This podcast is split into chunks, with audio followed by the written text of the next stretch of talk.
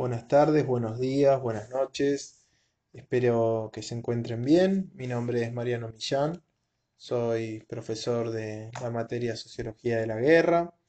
Y este es un audio para presentar de una manera muy breve algunos elementos que pueden resultar útiles para leer la bibliografía y, pensar en torno a eh, el concepto de revolución militar, también para reflexionar acerca de las características de la guerra en el absolutismo y por sobre todas las cosas para continuar con el estudio eh, de los otros temas de sociología de la guerra a medida que ustedes pueden comprender las características de la guerra en, el periodo del que estamos hablando, que abarca fundamentalmente el absolutismo, es decir, entre los siglos XVI y XVIII eh, inclusive.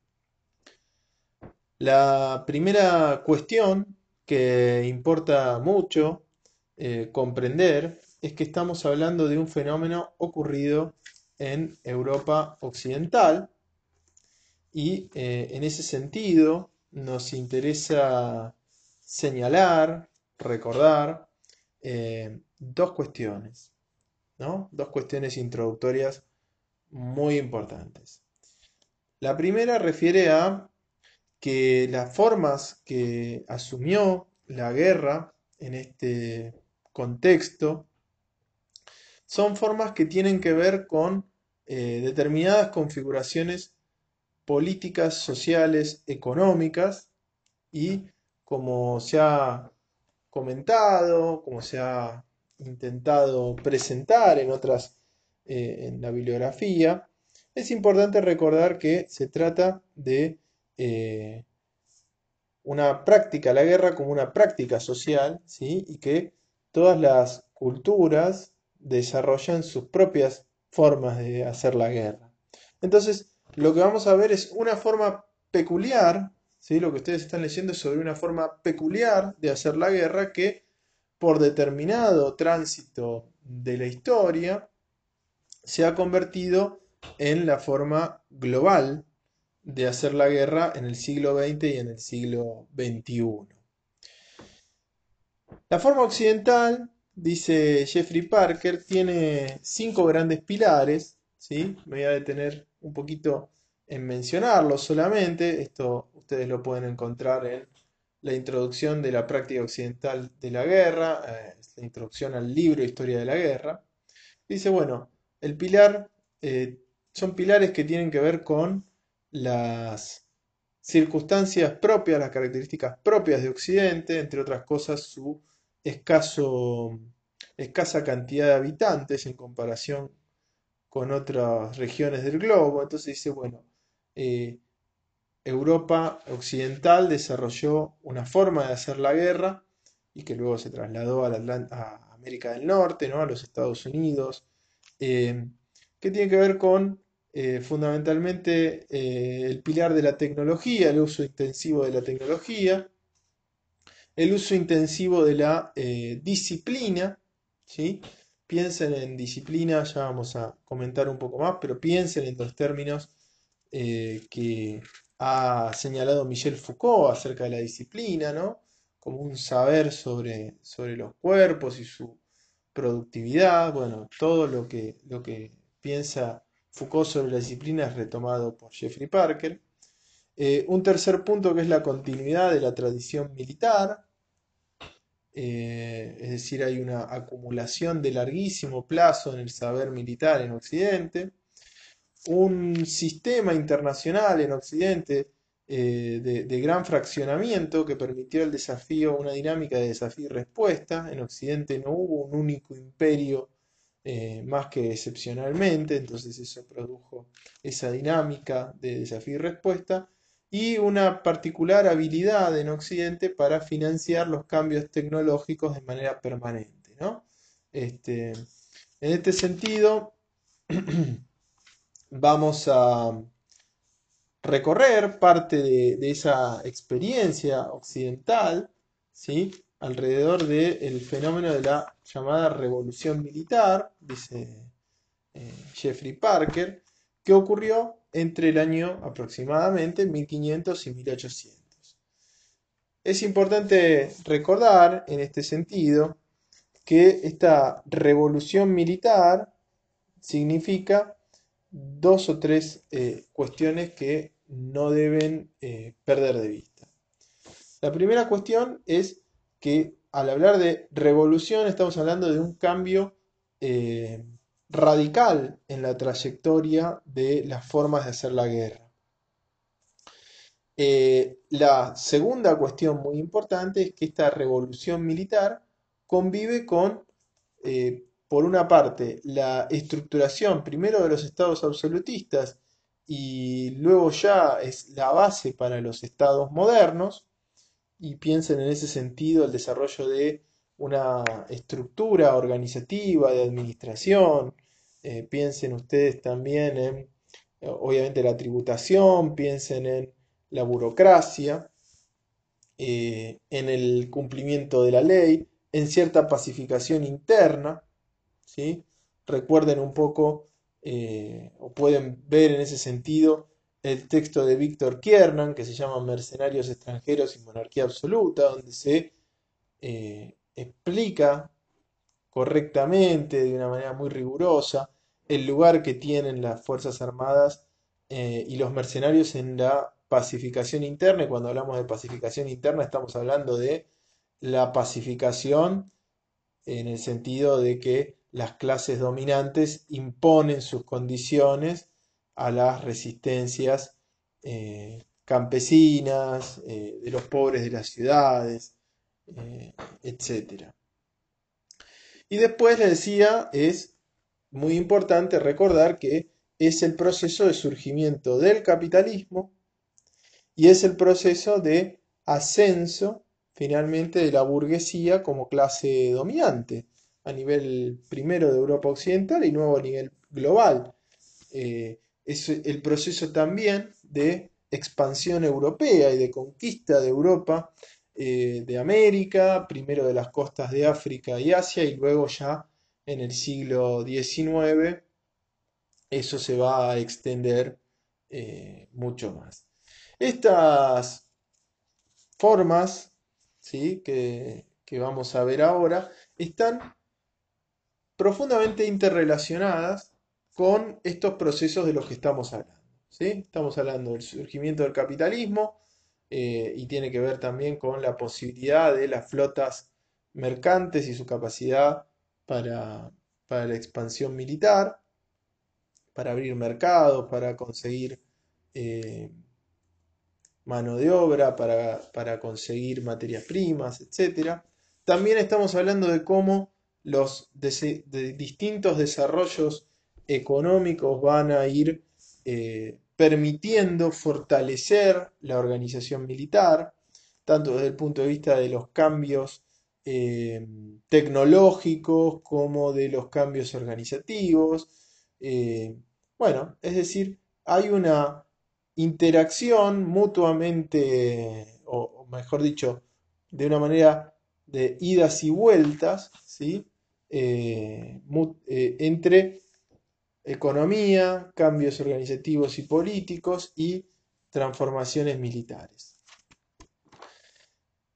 Lo que nos interesará también señalar en este sentido es que la revolución militar tiene su apogeo, su apogeo después del Pacto de Westfalia en 1648. Casi que es en la mitad de, de este corte de tres siglos que hace Jeffrey Parker entre 1500 y 1800. Y esa, ese pacto de Westfalia es muy importante por varios motivos. ¿sí? En primer lugar porque es formalmente el final del Sacro Imperio Romano Germánico pero también porque es el primer pacto que, eh, establece una, serie de normas para, el ejercicio de la guerra, en el cual los únicos actores eh, con legitimidad para desarrollar esta actividad bélica son los estados. Y eh, hay una separación en Westfalia a partir de 1648 en la, ley y, en los pactos internacionales y que eso luego va a ir tomando más fuerza durante un largo periodo. Hay una separación entre lo civil y lo militar y por sobre todas las cosas hay una tendencia creciente al monopolio del Estado para el ejercicio de la guerra. Eh, esto significa fundamentalmente un, límite al, ejercicio de la guerra por parte de los mercenarios eh, y otras formas eh, no, no, estatales. Pensemos también en lo que señala Víctor Kiernan respecto de las clases populares ejerciendo la violencia. Es decir, que es una pacificación a la vez que internacional, interna de las sociedades. Y es, está mutuamente eh, determinado ese, proceso. Ese proceso a su vez tiene otro costado, ¿sí? De, en Westfalia, que es el nacimiento de un sistema de equilibrios europeos, eh, de equilibrio europeo eh, entre potencias. Ahora bien, ¿Qué significa la revolución militar en su tesis clásica? Y es sobre lo que vamos, eh, lo que el fuerte de la, bibliografía ha señalado eh, como, tema, como, cuestión para, el debate y el análisis. Bueno, en primer lugar, eh, es la transformación de la guerra en al menos cuatro dimensiones fundamentales la táctica, la estrategia, el tamaño de los ejércitos y las repercusiones de la guerra en la sociedad. Vamos a comenzar por el primero de estos cuatro aspectos. De estos cuatro aspectos. En el terreno táctico hay un cambio fundamental que tiene que ver con las fortificaciones. Uno de los cambios tácticos importantes es el de las fortificaciones.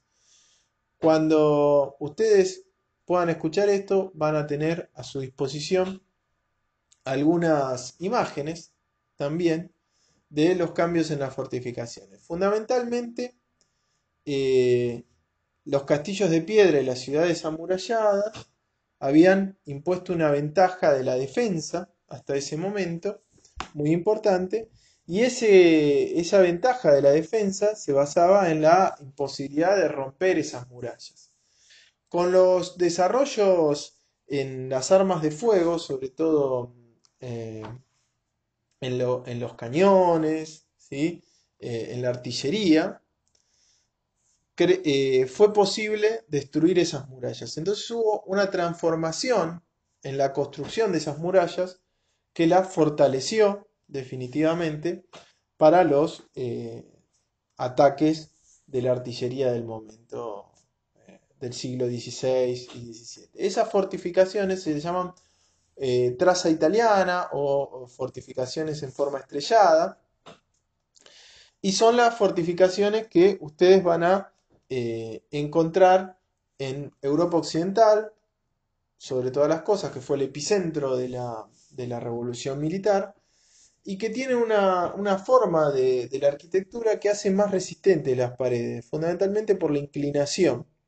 La inclinación de las, de las paredes ha, permitido hacer más fuerte por, por los ángulos y también tener menos superficie de impacto a los proyectiles. Otro elemento muy importante es la aparición de las armas de fuego en este contexto, que tienen un bajo rendimiento, ¿sí? un bajo rendimiento, individual, pero eh, resulta muy sencillo adiestrar a los tiradores de armas de fuego. Eh, resulta mucho más sencillo que adiestrar un arquero. Un arquero es un deportista, hoy por ejemplo en la actualidad es un deportista olímpico. Eh, estas nuevas técnicas de entrenamiento utilizadas para los tiradores de armas de fuego dieron lugar a toda una serie de eh, tecnologías en el ejercicio del poder, ¿sí? por ejemplo, manuales de entrenamiento, una descomposición de todos los movimientos que son necesarios eh, y a un gran conocimiento sobre eh, la disciplina. El otro elemento también muy importante del cambio de la táctica es el declive, el comienzo de un largo declive de la caballería. La caballería no fue eliminada ni en el presente, en la guerra de Irak, por ejemplo, se siguen usando caballos, pero hay un declive muy importante y un crecimiento muy grande del rol de la infantería. Es decir, a medida que aumenta el lugar de las armas de fuego, de los proyectiles, los caballos eh, van cediendo un, protagonismo en las batallas y va a ocupar ese lugar la infantería, la tropa de infantería, la tropa de los soldados de a pie. La otra dimensión en la que se transforman los, eh, la, guerra es en el tamaño de los ejércitos. Hay un crecimiento enorme del tamaño de los ejércitos durante este periodo. Esto tiene que ver eh, fundamentalmente con la, capacidad de eh, reclutar, una cuestión organizativa, una cuestión también de las riquezas de la sociedad que permite el nivel de excedente agrícola va permitiendo eh, el crecimiento de una capa de la población que pueda eh, participar de actividades no directamente ligadas a la producción como es la guerra. Eh, en, la cuestión del tamaño, ¿sí? el, tema muy importante es el abastecimiento de los, de los ejércitos. Eh, hay una enorme eh, discusión alrededor de cómo el paso de estos ejércitos, esto es un tema de profunda actualidad, cómo el paso de estos ejércitos va diseminando enfermedades, por ejemplo, por Europa. y Piensen ustedes en los problemas eh, del reclutamiento en el periodo de que estamos hablando, en el cual se está eh, declinando la, la, formación de milicias, eh, de milicias mercenarias, perdón, la formación de, del mercenariado, y está apareciendo distintas figuras, por ejemplo, las milicias locales, por ejemplo, las conscripciones, eh, los voluntarios eh, y los problemas que, surgen alrededor de, por ejemplo, eh, evitar la deserción, ¿no? las técnicas que aparecen para evitar la deserción. Pensemos, por ejemplo, en las, los botines que se, que se, llevan adelante, que se reparten, pensemos también en las cuestiones de las eh, las revueltas que ocurren contra las autoridades de los jefes, ¿sí? es un proceso muy inestable este. Eh, el desafío financiero también de abastecer estas tropas, no solo el desafío logístico, hay enorme cantidad de estados que entran en quiebra de manera permanente, hay sistemas de crédito, hay impuestos, hay una transformación del Estado a la hora de, de aumentar su capacidad de recaudar eh, para hacer frente a estos desafíos. Eh, y por sobre todas las cosas, el desarrollo de un gran despliegue de contingentes humanos. Eh, hay un libro fundamental respecto de estos problemas que escribió Bruno Martínez. Después vamos a, ponerlo en la lista de, materiales, ¿sí? para que ustedes puedan conocerlo, sobre eh, el problema de llevar comida, eh, ropa, eh, atención mínima sanitaria para, para grupos de personas que están acampando y desplazándose cientos de kilómetros muy lejos de, sus casas y el impacto que tienen sobre, el, campo, que van saqueando distintos lugares y van haciendo eh, imposible la vida alrededor este, de, estos grupos. Es muy importante comprender en este sentido que se trata de una guerra eh, una guerra eh, en tierra, lo que estamos hablando. En la guerra naval, los cañones van a ser una marca fundamental de la época porque van a empezar a dificultar la cuestión de los abordajes, ¿sí? Y a su vez estos cañones van a ser clave para la conquista europea de muchísimos puertos de Asia y de África, fundamentales para la expansión eh, y desarrollo de los imperios eh, globales, eh, por ejemplo el portugués, el español, el holandés y más adelante ya el inglés. ¿Qué elemento es fundamental a la hora de pensar en la estrategia? A la hora de pensar en esta otra dimensión que se ha, que ha quedado además del tamaño de los ejércitos y la táctica. Bueno, aquí entra, y, en este sentido recomiendo un texto de Flavian Nievas que, que resume bastante bien la guerra en el absolutismo. Bueno, entra una cuestión fundamental, que son sociedades, las absolutistas, que están luchando por expandir su frontera agrícola y a la vez que están luchando por expandir su frontera agrícola, su principal eh, preocupación es la defensa. ¿Por qué su principal preocupación es la defensa? Porque en realidad estas, estructuras estatales y estas sociedades, eh, su elemento fundamental de cohesión y de, unidad eh, organizativa está alrededor de los ejércitos. Y muchos monarcas, su única su mejor dicho, su principal herramienta son sus fuerzas armadas. Entonces, cualquier actividad militar que se lleve adelante debe llevarse adelante con la precaución del caso de no, eh, de no perder el ejército. entonces se desarrolla toda una serie de aproximaciones tácticas que luego verán también entre los teóricos militares del absolutismo, los, antecedentes de Clausewitz, donde se busca la forma de ganar las guerras combatiendo lo menos posible y pensando más en términos de las maniobras y cómo las maniobras permitirán eh, disuadir al enemigo de presentar combate. Esto también tiene que ver con el enorme costo de la guerra, que aun cuando son sociedades mucho más ricas que sus antecesoras de la Edad Media, son todavía sociedades muy débiles desde el punto de vista económico y que eh, efectivamente cada guerra implica un enorme esfuerzo eh, organizativo, económico, etc. Y por lo cual no se puede perder la guerra. Entonces las guerras se prolongan muchísimo, son guerras en este sentido parecidas a las de la Edad Media, ¿no? Guerras que duran eh, muchísimos años, donde hay pocas batallas y, mucho, y asedios que duran muchísimo tiempo, ¿no? Asedios, cercos a las ciudades, eh, que duran décadas, eh, que, duran meses, mejor dicho, y las guerras duran décadas o, varios años, ¿sí?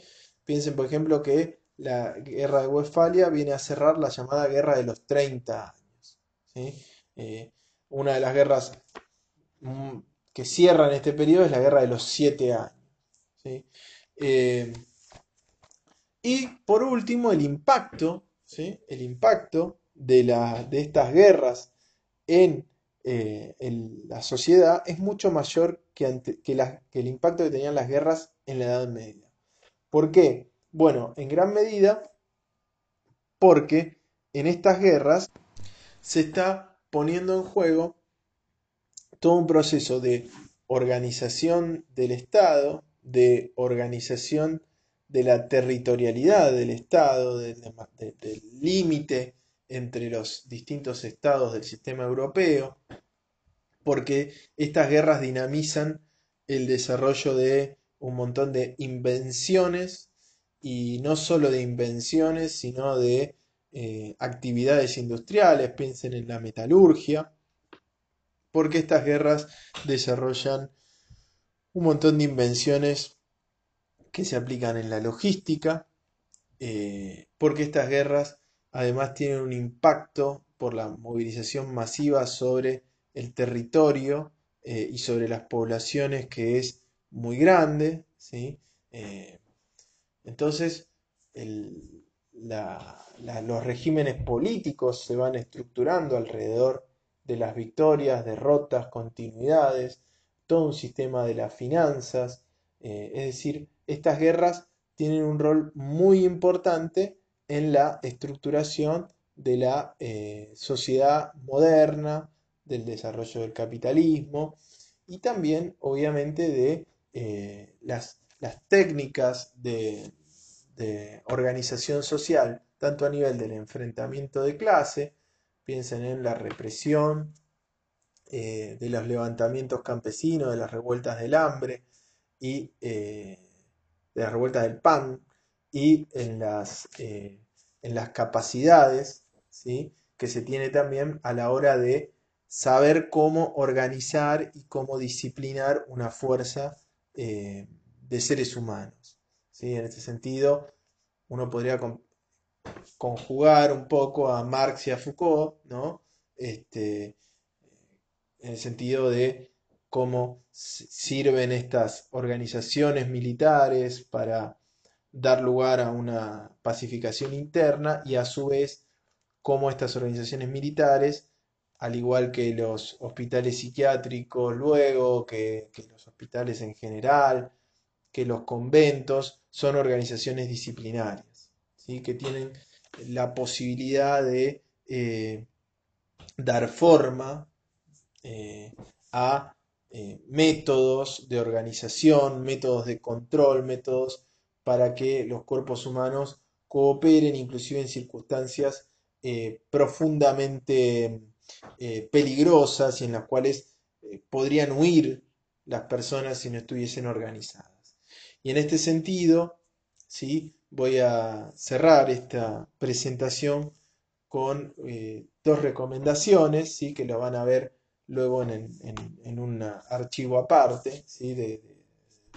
que vamos a subir, que tiene que ver con cómo esta cooperación de, los seres humanos en el, en el entrenamiento militar tiene toda una reserva de sociabilidad que permite sostener ese esfuerzo en un contexto tan peligroso. Y en un contexto súper peligroso, digo yo, y dice la bibliografía, porque efectivamente la forma de la guerra occidental, ¿sí? y en esto vamos a, cerrar, eh, es una forma de la guerra que ha buscado eh, o ha dado mayor importancia que otras formas de la guerra al hecho de matar. ¿sí? Eh, en este sentido, vamos a, vamos a poner a disposición de ustedes algunas citas que implican un poco, que muestran un poco cómo está eh, organizada la forma de la guerra en otras sociedades que, ingres, que en este periodo eh, chocaron con Occidente y fueron, eh, bueno, fueron resultado, tuvieron como resultado la colonización, por ejemplo, en América, ¿sí? cómo era la forma de la guerra de los este, aztecas o de los incas, ¿sí? Que era muy diferente, que tenía mucho más relación con cuestiones rituales y con capturar al enemigo, a los soldados enemigos, y no tanto, o lesionarlo, y no tanto con matarlo. ¿sí? Entonces, en ese sentido, el desafío de, de sociabilidad, de sociedad que implicó eh, la guerra en tanto estructuración de relaciones sociales para, para Occidente, eh, la revolución militar ha sido eh, un eslabón en una cadena mucho más larga, muy importante, para comprender cómo es Occidente y cómo son sus prácticas militares y por qué pudo eh, también imponerse en este, en este aspecto de la, de la lucha mundial por el